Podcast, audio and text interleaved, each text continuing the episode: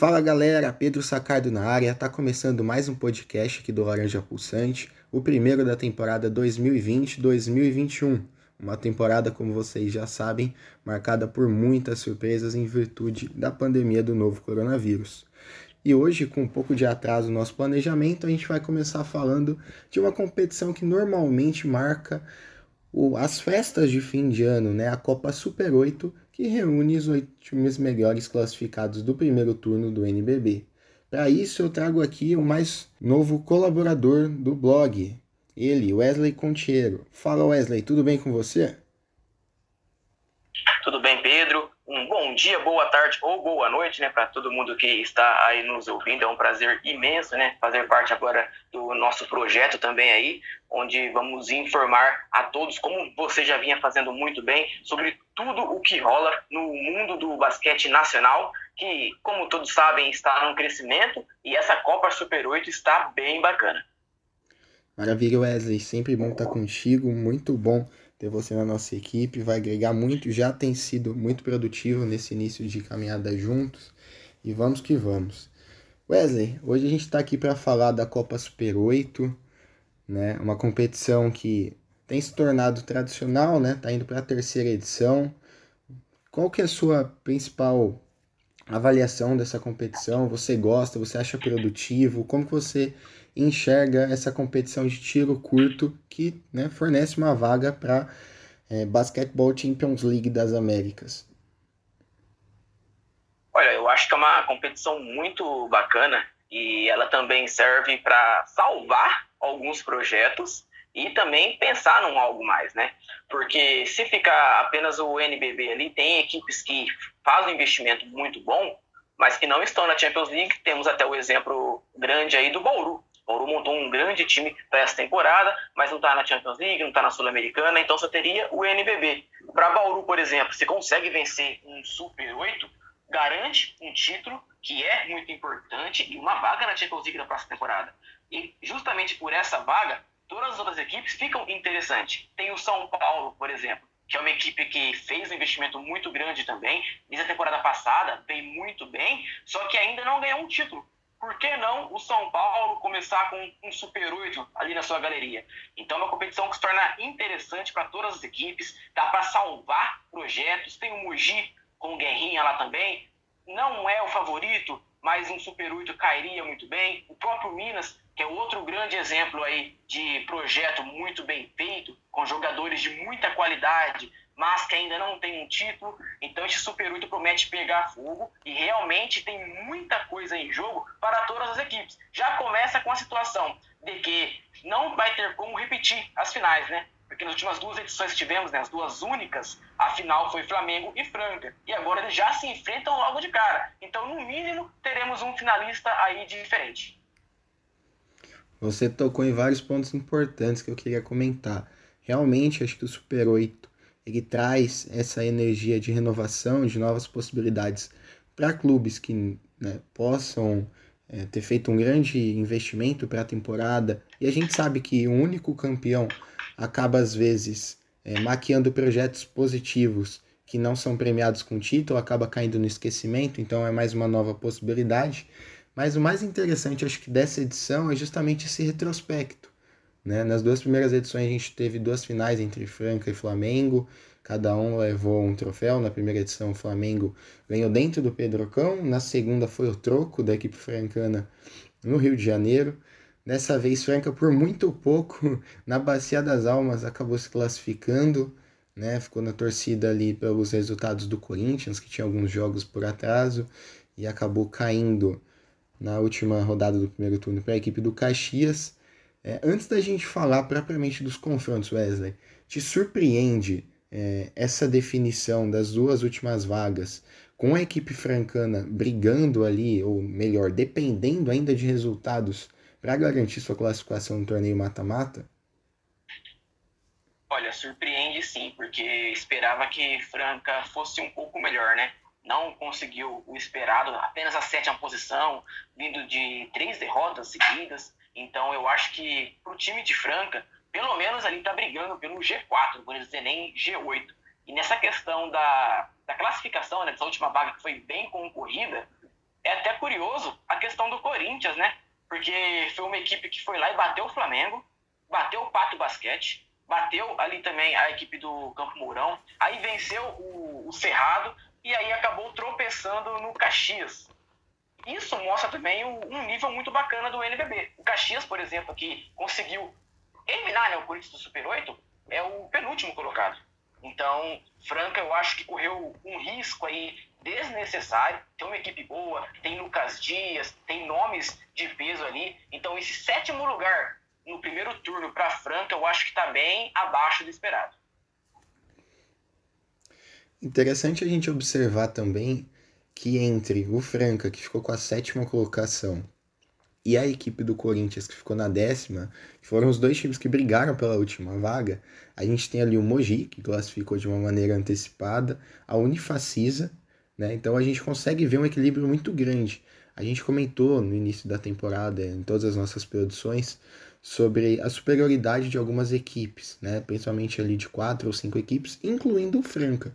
E o que a gente vê é que talvez se o Corinthians não tivesse sido afetado pelo coronavírus, né, que fez o clube sofrer duas derrotas por WO, talvez a história fosse diferente. Então, o campeonato que se mostra, né, falando de NBB, que é o torneio classificatório para o Super 8, o campeonato que qualquer vacilo pode custar caro. É, exatamente. E no caso de Franca, se a gente for pegar para analisar, ela venceu né, o São Paulo no começo, ali por 96 a 90, só que depois, quando pegou ali os candidatos, podemos dizer assim, fora o São Paulo, perdeu para o Flamengo, né, foi até um atropelo, foi 93 a 62, aí enfrentou a equipe do Minas e acabou sendo derrotada também, perdeu no clássico contra Bauru, perdeu para o Paulistano também, então eu acho que para Franca, que almeja títulos, essas derrotas, desses confrontos diretos, que são as equipes candidatas a ficar com o troféu Super 8, com o NBB, eu acho que isso abala bastante também. Porque não é só o desempenho em geral, mas principalmente nos jogos chaves. Nos jogos chaves ali, Franca não conseguiu se impor e vencer, com exceção do duelo contra o São Paulo. Concordo plenamente. Wesley, a gente já falou um pouquinho dessa primeira fase do NBB, né, o primeiro turno, como que as equipes é, como que o desempenho dessas equipes ali da parte intermediária foi determinante para a definição das vagas.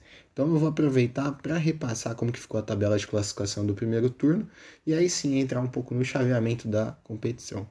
Então, depois de 15 rodadas disputadas, a equipe do Minas Tênis Clube, embalando uma sequência de 14 vitórias consecutivas, terminou na primeira colocação com 14 vitórias e apenas uma derrota.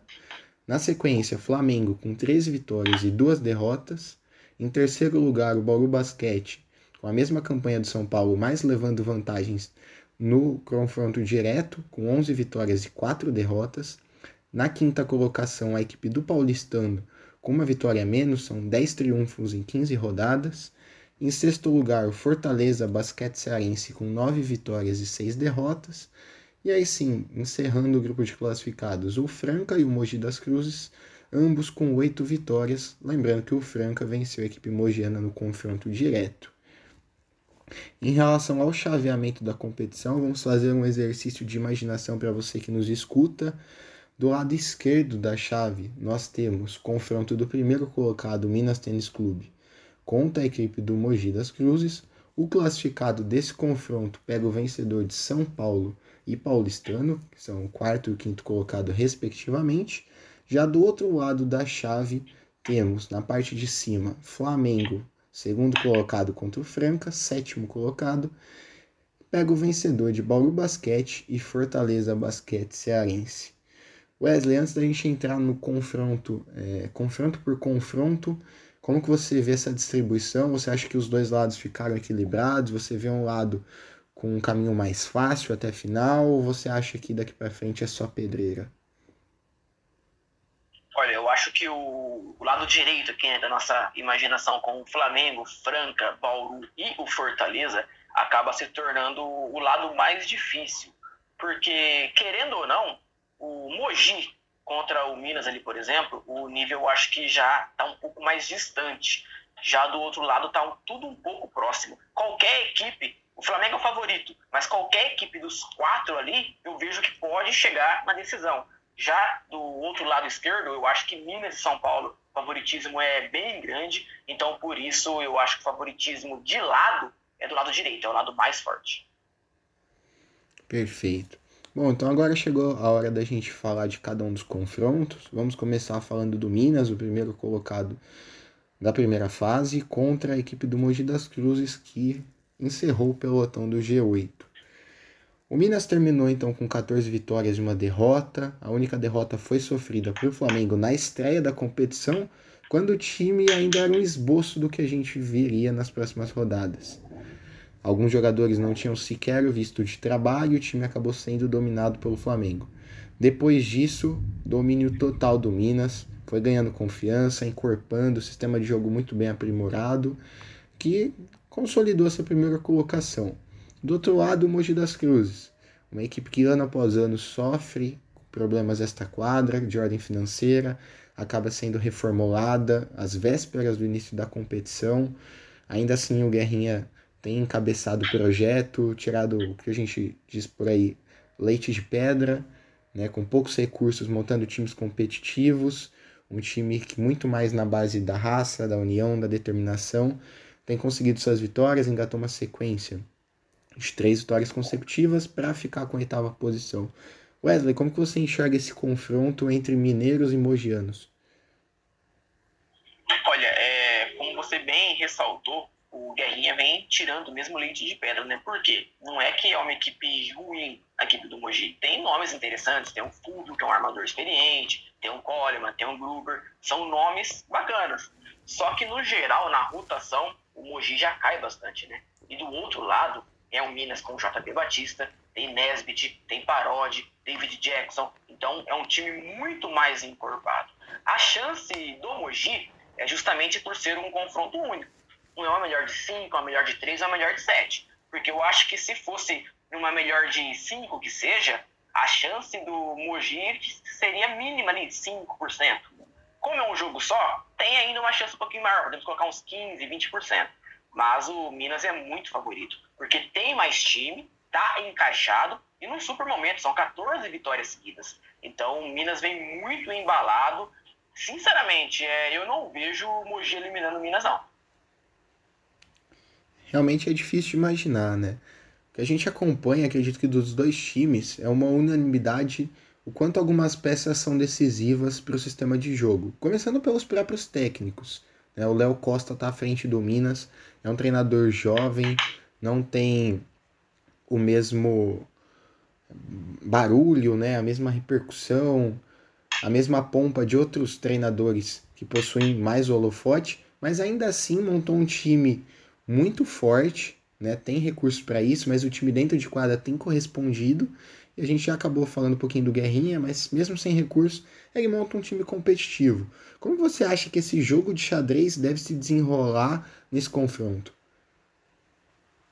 É, vai ser um duelo bem interessante, até porque a equipe do Mogi, né, como já citei, que não tem uma rotação tão grande assim, então o Guerrinha acaba sendo obrigado a extrair um pouco mais de seus titulares, né, ali. Não dá para ficar trocando tanto assim.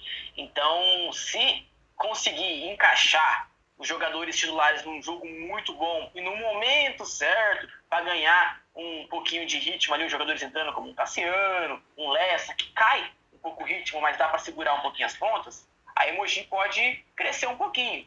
Só que do outro lado, o duro, acho que o principal ponto é o garrafão ali com o JP Batista.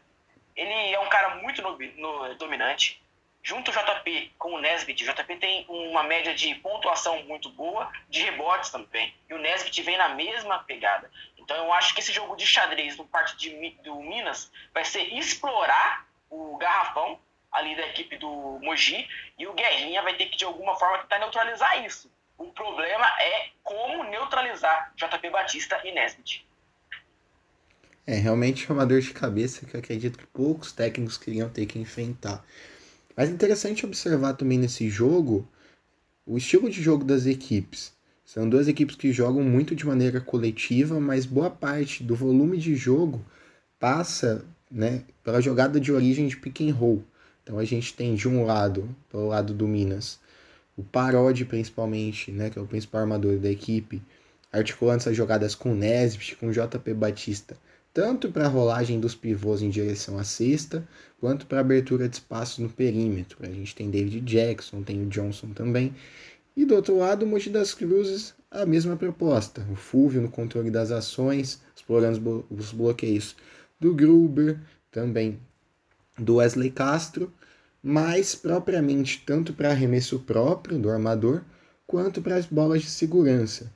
É difícil a gente ver esse estilo de jogo e hoje em dia num basquete que é tão marcado pela abertura dos pivôs para o arremesso de três pontos, né? Exatamente. E são duas propostas de trabalho bem parecidas, né? E bem executadas. Tanto é que a prova disso é o desempenho dos, dos clubes aí.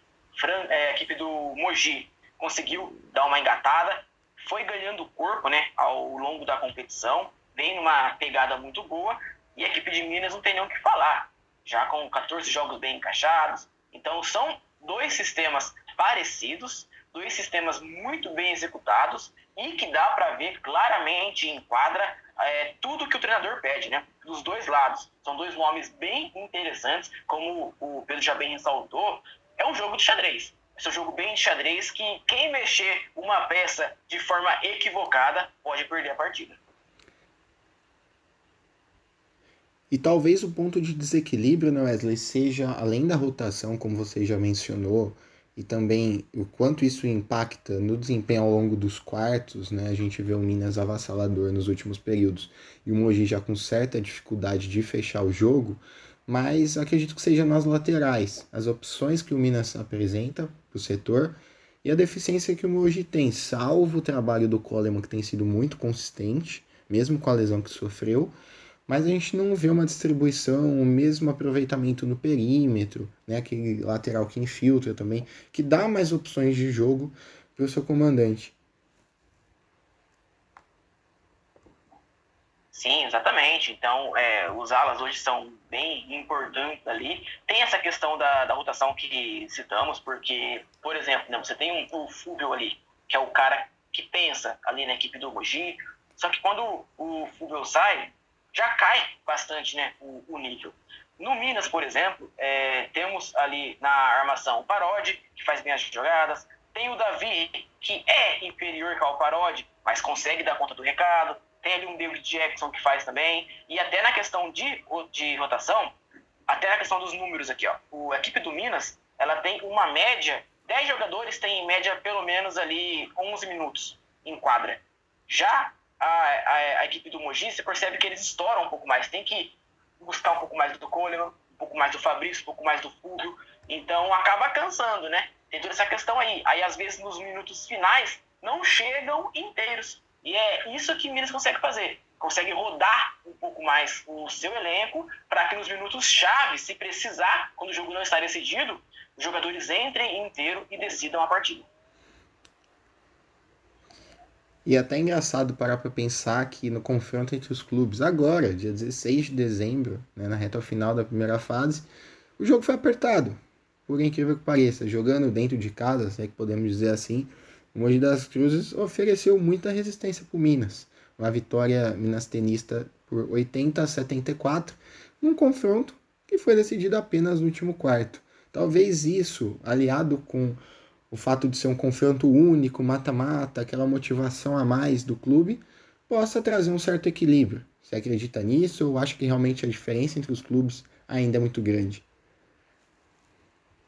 É, foi uma partida muito decente, né, da equipe do, do Mogi. Realmente jogou de igual para igual, mas eu acho que é aquela questão, né? É, Mogi tem que manter a mesma pegada para ficar pau a pau ali, né? Para ter chance de novo. Já a equipe do, do Minas tem um nível acima, né? Tá um, um degrauzinho acima. Mesmo que Minas esteja num dia não tão bom, eu acho que já dá um jogo bacana com o Mogi. Então acho que a diferença realmente nesse confronto é bem grande. Bom, acredito que deu pra gente esmiuçar bastante esse duelo.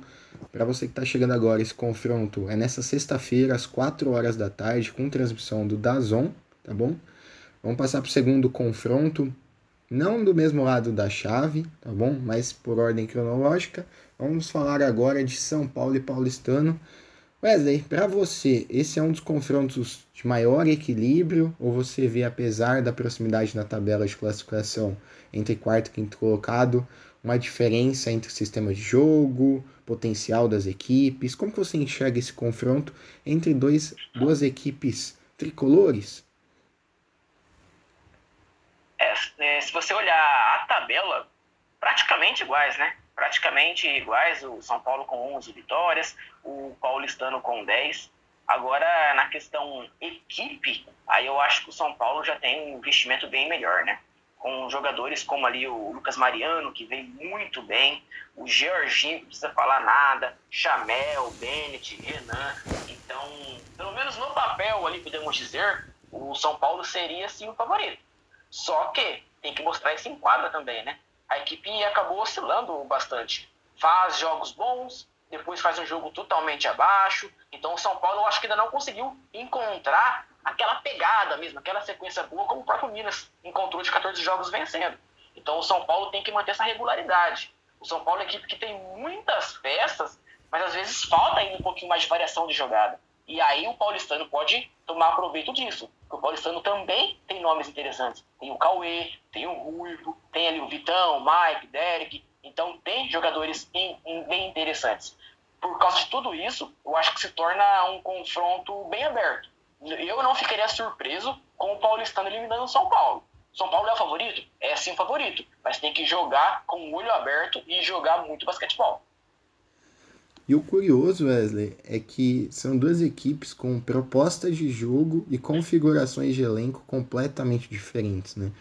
Diferentemente do que a gente falou do duelo entre Minas e Mogi das Cruzes, que eram duas equipes com propostas de jogos de jogo parecidas, né, com uma composição do elenco, ainda que com suas diferenças, mas escorada muito num trabalho mais coletivo, de pick and roll, bolas de segurança, aquele basquete mais clássico.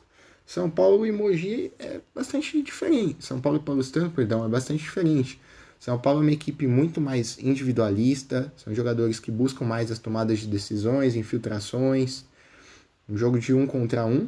E o Paulistano não, uma equipe muito mais jovem do que o São Paulo, são promessas do basquete nacional que jogam de uma maneira coletiva. Por conta disso, tem essa oscilação, como São Paulo também apresenta, apesar de ser um elenco mais experiente mas que está formando a sua própria identidade. Exatamente, e é bem bacana de acompanhar o jogo do Paulistano. O Paulistano conseguiu unir ali algumas peças rodadas, né, como o próprio Jimmy, o Derek, que são jogadores ali rodados, Jimmy que é muito bem na defesa, o Derek que tem a bola de três também como um bom fundamento, arma bem o jogo, tem o Ruivo e o Cauê que me agrada bastante, tem o Vitão e o Mike ali também que ajuda no, no garrafão. Então, o paulistano, eu acho que com o que tinha na mão ali para investir e tudo mais, se esperava ali antes de começar as negociações, ficava até um pouco apreensivo como será esse paulistano. Só que eu acho que conseguiu acertar a mão nas peças. Trouxe nomes interessantes e vem conseguindo ir bem. Tanto é que a equipe é um quinto lugar muito honroso né, nessa primeiro turno do NBB, ficando atrás de Minas, Flamengo Bauru e São Paulo, mas brigando ali, né? Foi apenas uma vitória o terceiro colocado, que foi o Bauru Basquete. Então o Paulistano é uma equipe, sim, oscila bastante também, tem toda essa questão, só que eu acho que está no caminho certo. Não sei se você compartilha da mesma opinião, né? Você falou dessa campanha positiva do Paulistano, até surpreendente um quinto lugar na primeira, no primeiro turno do NBB. Você acha que essa campanha, por exemplo, de quinto colocado do Paulistano, ela é, apesar de inferior na tabela de classificação, mais animadora do que o primeiro turno do São Paulo, que ficou na quarta colocação, quando talvez se esperasse ali brigar pela primeira, segunda colocação, que em nenhum momento aconteceu? Sim, acredito que sim, porque eu acho que essa, essa quinta vaga ali do, do paulistano, em tese, era para estar o, o Franca, né? Que todo mundo apontava Minas, Flamengo, Bauru, São Paulo e Franca o top 5 em tese do NBB. Então, o Paulo estando nesse quinto lugar, eu acho bem animador. Já o São Paulo em quarto lugar, já acho um pouco decepcionante sim, porque a expectativa era o São Paulo ali, junto com o Minas e junto com o Flamengo, brigando rodada a rodada pela liderança. Só que não é isso que vem acontecendo. A equipe teve quatro derrotas, oscilou, principalmente essa reta final agora, né, que perdeu dois jogos e venceu um dos últimos três. Então, esperava sim um pouquinho mais São Paulo. Podemos dizer que o Paulistano em quinto lugar e o São Paulo em quarto, o Paulistano chega até mais motivado. E é um confronto também que tem sido constante nessa temporada. As equipes, por conta da, do formato de disputa do Campeonato Paulista, dividiram o mesmo grupo na primeira fase, voltaram a se encontrar nas semifinais quando o paulistano surpreendeu e eliminou o São Paulo.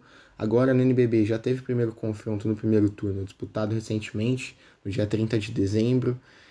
No confronto retrospecto geral nessa temporada, São Paulo leva a melhor, são duas vitórias de uma derrota, mas também fica essa impressão de que o paulistano sai com um gostinho especial por ter eliminado o tricolor na semifinal do Campeonato Paulista, né? Como que você vê, talvez, esse tirateima, o segundo confronto é, de mata-mata entre as equipes na temporada, um São Paulo mordido pela eliminação no Paulista, quando era favorito ao campeonato, ou você vê o São Paulo mais preparado psicologicamente para chegar nesse confronto, confirmar o favoritismo, avançar de fase? Eu acho que o São Paulo chega mais pressionado, né? Porque já era a expectativa que o São Paulo pelo menos chegasse na final do Campeonato Paulista. Não conseguiu justamente pelo paulistano, que ali eu acho que surpreendeu pelo momento né, do São Paulo, que era bem melhor. E agora, novamente, ele se enfrentando, a pressão é toda pro São Paulo. Porque se o paulistano foi eliminado pro São Paulo, mas fazendo um jogo certinho, um jogo ok, ninguém vai falar nada. O paulistano tá bem, conseguiu chegar ali e caiu para um time com investimento maior. Agora, o São Paulo, se for eliminado pela segunda vez da temporada para o paulistano, já entra ali já numa questão complicada, porque já perde dois títulos justamente para o paulistano, então a pressão é toda do São Paulo. E tem a seguinte fato também, né? O paulistano começa a abrir uma vantagem durante o jogo, passa aquele filme na cabeça do São Paulo. Poxa, no Campeonato Paulista perdemos para eles, né? Será que vai se repetir? Tá certo que o São Paulo tem jogadores experientes, Chamel, Jefferson, Renan, jogadores bem rodados, que não é para sentir tanto assim, mas acaba sentindo sim. Para arrematar a história desse confronto, Wesley, qual é a estratégia que você acredita que seja eficaz para o São Paulo quebrar esse paradigma e para o paulistano voltar a surpreender e eliminar novamente São Paulo? O que, que passa pelas equipes? O que eles precisam fazer, cada equipe, para atingir seu objetivo e seguir vivo na competição? Olha, eu acho que dois nomes é fundamentais para esse jogo, que é o Bennett e o Georginho eles são fundamentais tanto para o São Paulo como para o Paulistano. Por quê? Se o Paulistano conseguir anular a dupla, que é muito difícil, aí o Paulistano está com o jogo na mão. Porque o São Paulo depende muito dos dois jogadores. É o Jorginho que pega a bola, que carrega ela, que arremessa, que dá assistência, que cria jogadas. O Bennett, quando tá, também enquadra ele, carregado de fazer isso. Então, é as duas armas do São Paulo é essa, é Jorginho e Bennett. Se o Paulistano conseguir marcar muito bem os dois, as chances aumentam. Agora, se deixar jogar Georginho e Bennett, aí o São Paulo pode vencer e até com boa vantagem. Perfeito. Bom, a história dessa partida a gente só vai conhecer nessa sexta-feira, às 19 horas, com transmissão da ESPN e também do Dazon. Tá? Esse é o confronto que encerra o primeiro dia de disputa. No sábado a gente tem mais dois confrontos. O primeiro deles entre Bauru Basquete e Fortaleza, uma hora da tarde, no Dazon. Wesley, esse é um confronto entre duas equipes jovens, né, que foram formadas recentemente, Bauru completamente reformulado, assim como o Fortaleza Basquete Cearense. Como você enxerga esse primeiro confronto? As equipes se enfrentaram também recentemente no NBB. Podemos dizer que talvez seja o primeiro confronto entre essas duas equipes sobre essa nova configuração, já que além das mudanças no elenco, também o basquete cearense agora é Fortaleza Basquete Cearense, após uma mudança estrutural na sua equipe. É um jogo bem interessante, né? A equipe do Fortaleza Basquete tem bons nomes. Tem o Holler, que está vindo muito bem, um jogador que agrada bastante. Bauru é favorito. Tem peças ali, eu acho que bem melhor no geral, né? Do que o Fortaleza. Só que tem dois desfalques de peso, né? O Dak Graham não, não vai poder atuar no Super 8. Tem o Alexei Borges, que vinha muito bem, né? É até uma pena o Alexei se lesionar agora, porque vinha jogando fino, jogador ali para aspirar uma seleção brasileira. Então, tem um ótimo elenco Bauru, só que são duas perdas grandes. Aí, em contrapartida, vai contar ali com a experiência de Taylor, Alex Garcia, tem Tyrone, Gabriel Jaú, Deodato, para tentar suprir aí a ausência de dois jogadores importantes. Eu acredito que o Bauru ele é o favorito, só que é para ser um dos jogos mais interessantes. Fortaleza com o Alberto Bial tá bem encaixadinho, vem conseguindo fazer bons jogos. Até esse sexto lugar é um sexto lugar muito digno, na frente de equipes como Franca, o Mogi, o próprio Unifacista também, que montou um time legal. Realmente, o Alberto Bial faz um excelente trabalho à frente do Fortaleza. Você elencou que o clube terminou na sexta colocação. É, foram nove vitórias em 15 rodadas, 60% de aproveitamento para uma equipe jovem que foi formada agora, que passa por todos os processos de reformulação, é um desempenho muito positivo. Certo? Acredito que talvez nem mais otimista dos torcedores do Carcalion, como agora o clube é chamado, esperava um início tão promissor. O mesmo acontece com o Bola Basquete. A equipe foi montada, havia uma expectativa muito grande. Depois da eliminação do Campeonato Paulista, ficou uma dúvida no ar, principalmente em relação a algumas carências do elenco. Mas o time respondeu bem, fez um primeiro turno muito seguro. Ainda assim, teve uma certa dificuldade diante dos favoritos, Minas e Flamengo, acabou sendo envolvido. Mas são duas equipes que chegam credenciadas por essa boa campanha.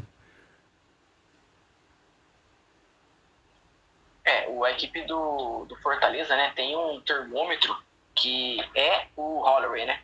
O Holloway tá vindo muito bem, é um jogador muito interessante, tá com média de 23 pontos por partida, então é um cara que pode desequilibrar. O Bauru tem que conseguir se concentrar ali em anular o Holloway, porque em anular é, o principal jogador do Fortaleza, as chances do Bauru vão ser bem maiores.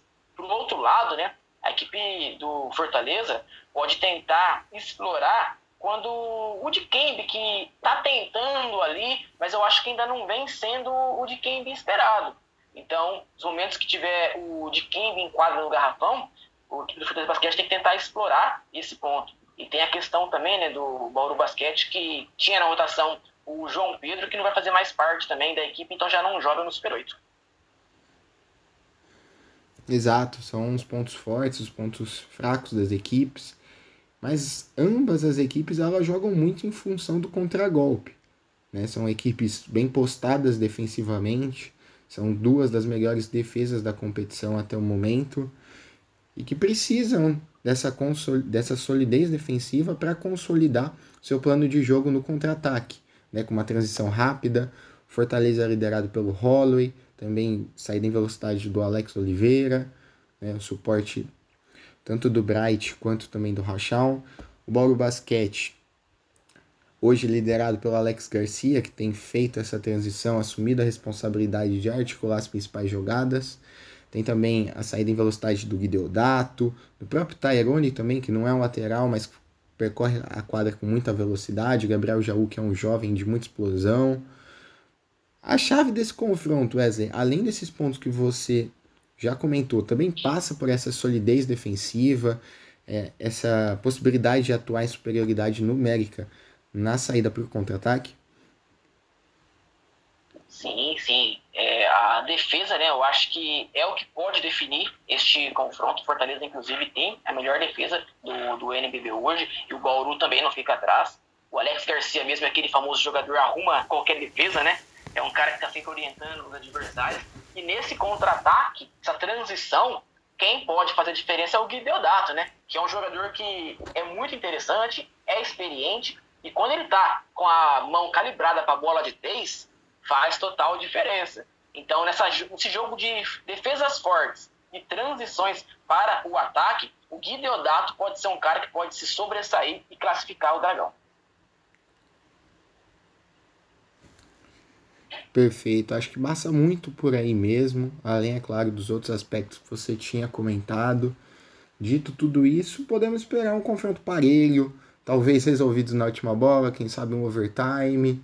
Né? Eu acho que isso é o que o amante do basquete brasileiro gosta, que ele quer ver, principalmente nesse formato de competição, que é muito equilibrado. Né? Apenas um jogo, não permite erros. É, todas as equipes, com exceção do Minas do Flamengo, passaram por oscilações, não é diferente com o Bauru, muito menos com o Fortaleza, mas são equipes que têm muito mais aspectos positivos que negativos. Eu acho que isso deixa a ansiedade para o confronto ainda mais elevada por parte da comissão técnica, dos atletas e também da torcida dos dois clubes, nesse momento que não podemos ter o apoio deles no ginásio. Exatamente, é, e eu acredito que dos quatro confrontos, esse é o mais equilibrado. Eu acho que é um confronto de duas equipes muito fortes, tem boas peças dos dois lados, defesas fortíssimas, transição, como já citamos também, e é o mais aberto ali. Eu acho que tanto Fortaleza como o Bauru Basquete podem tranquilamente avançar, podemos ter um overtime, podemos ter bola decidida no último lance ali. Então é um duelo para se manter ligado desde o primeiro segundo até o último. Perfeito. Vamos passar então, Wesley, para o último confronto, talvez aquele mais surpreendente, né, como a gente já mencionou no início do programa, o duelo entre Flamengo e Franca logo nas quartas de final da Copa Super 8. São as duas equipes que se sagraram campeões nas duas primeiras edições do torneio. O Flamengo terminou a primeira fase na segunda colocação com 14 vitórias, desculpa, com 13 vitórias e duas derrotas. Já o Franca se classificou na Bacia das Almas na sétima posição, com oito vitórias e sete derrotas. São números inimagináveis no início da competição. É, esse duelo favoritismo vai ficar para o Flamengo justamente pelo que as equipes vêm conseguindo demonstrar dentro de quadra, né? Óbvio que Franca tem muita tradição, tem jogadores interessantes, Lucas Dias, tem Elinho, tem Fusaro, então, tem condições de eliminar o Flamengo? Tem. Mas pelo que eles vêm mostrando em quadra, o time carioca está bem melhor. O Flamengo conta né, com jogadores bem interessantes. Eu gosto muito dessa dupla Iago e Balbi, né? Dois armadores ali que o Flamengo tem para rotação bem interessante. O Gustavinho, como treinador também, que eu gosto demais, ele tem como característica até usar bastante, né? Os jogadores do, do seu elenco, rodar bastante. Então eu acho que neste confronto, apesar de todo o histórico e de não ser nenhum absurdo Franca vencer e eliminar o Flamengo, mas neste momento o Flamengo está como favorito. Por falar em momento, podemos dizer que é o confronto entre dois clubes que passam por estágios diferentes. O Flamengo é uma equipe, ainda que não tenha né, um campeonato estadual muito forte, por conta da sua participação na decisão da última edição da Champions League, é, foi formado primeiro do que a equipe francana, desde o início já contou com o elenco completo, isso foi moldando, fortalecendo o elenco que já teve a base mantida. Acredito que isso explique a campanha positiva nesse início de temporada. E o Franca passou por diversas mudanças, teve problemas na configuração do elenco, com a saída de principais jogadores em virtude da redução orçamentária pré-temporada. A princípio ia apostar muito nos jovens e vem fazendo isso até muito bem, né? A gente vê vários prospectos da base francana ganhando espaço no sistema de jogo, mas é um time que ainda vem se moldando, ainda mais agora com a chegada dos gringos, o que também tem tirado um pouco espaço dos jovens. É bem por aí mesmo, um time mais pronto, num estágio mais avançado, já apto a grandes partidas contra uma equipe que busca reencontrar o melhor basquete Exatamente, eu concordo. É, a equipe do Flamengo é uma equipe pronta, foi montada com antecedência, tudo isso como você já citou. Já o time de Franca, até como venceu o Campeonato Paulista, eu acho que tirou um pouco o peso também ali, né? Conseguiu um título para a temporada, teve as mudanças no meio, né? Da, da temporada aí, na transição para a chegada do NBB, porque se poupar né, um pouco, pensaram, ah, vamos poupar a questão salarial no Campeonato Paulista, e aí no meio do NBB a gente tenta agregar algumas peças, como veio o Green, veio também o Jamal, e vai ficar obviamente mais caro. Só que tem a situação de bastidores, que é uma, uma inteligência, porque deu certo, foi campeão paulista, mesmo com um elenco com um valor reduzido, e agora tem a questão de que tem que embalar. Só que, como os jogadores chegaram agora, eles têm que embalar durante a competição. Não deu para usar o estadual para entrosar os jogadores, para conseguir chegar no NBB muito bem para brigar. Então é justamente por esse ponto aí que o Flamengo ganha muitos pontos, né, para estar em vantagem contra o Franca. A esperança francana, inclusive, é até de embalar pensando nos playoffs. Eu acho que não é nem pensando agora no Super 8. E essa missão fica ainda mais ingrata quando a gente fala da temporada atual, com praticamente jogos dia sim, dia não, sistema de sedes, né? Não podemos dizer que são bolhas, porque não tem aquele isolamento como houve na NBA, mas essa maratona de jogos, uma atrás da outra, eu acredito que ela seja positiva para equipes já formadas, né, que tem uma rotação maior e consequentemente não sofre o desgaste, e ao mesmo tempo torna-se ainda mais delicado para times que buscam se encontrar, que não tem tempo para trabalhar, para recuperar jogadores, para melhorar o sistema de jogo, ou até mesmo para implementar o sistema de jogo, no caso da equipe francana. Como você vê o desafio do, principalmente do Elinho, né, já que essa missão é muito mais fácil para o Gustavinho? É, o Elinho tem uma missão muito dura aí, porque querendo ou não, o torcedor francano entende todas as situações, de que o Flamengo é uma equipe pronta, é uma equipe montada para a Champions League e que Franca está num processo de construção. Só que vai falar lá em Franca que vai ser eliminado para o Flamengo. O senhor francano não quer nem pensar nisso. Então o Elinho tem, eu acho que uma missão de conseguir encaixar o sistema de jogo para ser, no mínimo, bem competitivo com o Flamengo. Não dá, o francano não vai aceitar uma eliminação ali com o Flamengo sobrando. Então tem que se reencontrar. O momento não é dos melhores. Tem toda essa questão de como tá tendo jogos batidões aí, né? Vários jogos durante a semana. Não tem nem tanto tempo para fazer um treinamento. É mais na conversa, é mais durante o jogo. Então a tarefa do Elinho não tá nada fácil. Até porque a torcida francana, além de estar acostumada com muitas conquistas nas últimas temporadas, assim como o torcedor flamenguista também tá, tem toda a questão da rivalidade que foi criada. São as duas equipes que foram montadas para brigar por todas as competições nas últimas temporadas, disputaram inúmeras finais, foram é, a final do NBB, duas finais da Copa Super 8, as equipes chegaram em finais de competições sul-americanas, com uma Liga Sul-Americana vencida pelo Franca, a final da Basketball Champions League da última temporada que foi disputada agora, né, após a retomada das atividades. Então, isso acaba deixando o torcedor que historicamente já está acostumado com esse cenário vencedor, é, acostumado a almejar grandes coisas. E quando fica numa situação dessa, é difícil você é, conter as expectativas. Exatamente. Então fica uma situação aí que o Júnior Francano, como disse, ele até entende o processo, entende que está numa transição, está montando uma equipe durante a competição, só que na hora que a bola sobe, o torcedor não quer nem saber. O torcedor quer jogar de igual para o Flamengo, contra o Flamengo, quer eliminar o Flamengo, quer passar para a semifinal e quer conquistar o bicampeonato do Super 8, né? As duas equipes são as únicas que têm o troféu Super 8. O Flamengo venceu a primeira edição, Franca venceu a segunda, então aí os dois lados vão em busca do bicampeonato. E para em busca desse campeonato, o que, que o Flamengo precisa fazer diante do Franca? Como que o Franca pode surpreender o Flamengo? Claro, garante essa classificação que, no meu ponto de vista, seria histórica, né, pelo momento que o time vive. O que, que os clubes precisam fazer? O que, que eles precisam explorar? Quais são os pontos de desequilíbrio que você enxerga nesse clássico?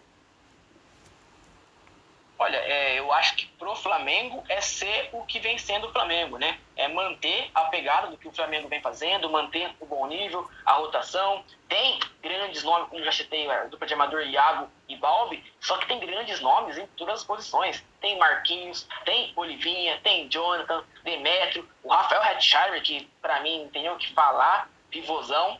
Do lado de Franca, é contar com um dia de Lucas Dias, que o Lucas Dias é um dos melhores do Brasil aí, contar com um dia inspirado de Lucas Dias e principalmente o André Góes. O André Góes, ele é aquele jogador que gosta de jogo assim. O André Góes, ele gosta de um jogo que a equipe está um pouco desacreditada.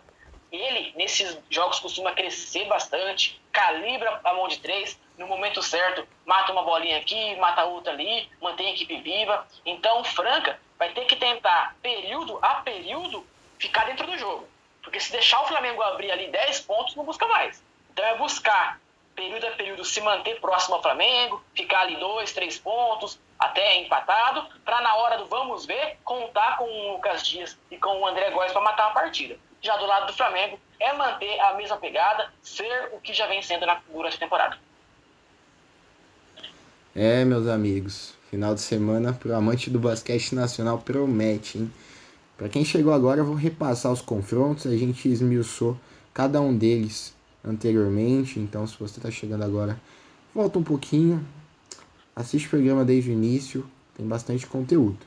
Mas vamos lá. Então, começando a disputa da Copa Super 8 nessa sexta-feira, temos o primeiro duelo do dia, o confronto entre Minas Tênis Clube, primeiro colocado, contra o Mogi, oitavo colocado, às 4 horas com transmissão do Dazon. Na sequência, ainda na sexta-feira, às 19 horas, São Paulo e Paulistano, com transmissões do Dazon e também da ESPN. No sábado, logo no almoço, quando você estiver comendo aquela macarronada boa, Bauru Basquete e Basquete Fortaleza, ou Basquete Cearense, como você preferir, com transmissão do Dazon. Na sequência, às 4 horas, o último confronto das quartas de final entre Flamengo e Franca, reedição das duas últimas finais, com transmissão do Dazon e também da TV Cultura. Wesley, te colocar numa cilada agora, de lei, grava para mim os quatro semifinalistas que vão estar tá disputando na terça-feira a vaga para decisão. Olha, vamos lá, é uma situação difícil, mas não podemos correr, né? Minas, São Paulo, Flamengo e Bauru Basquete.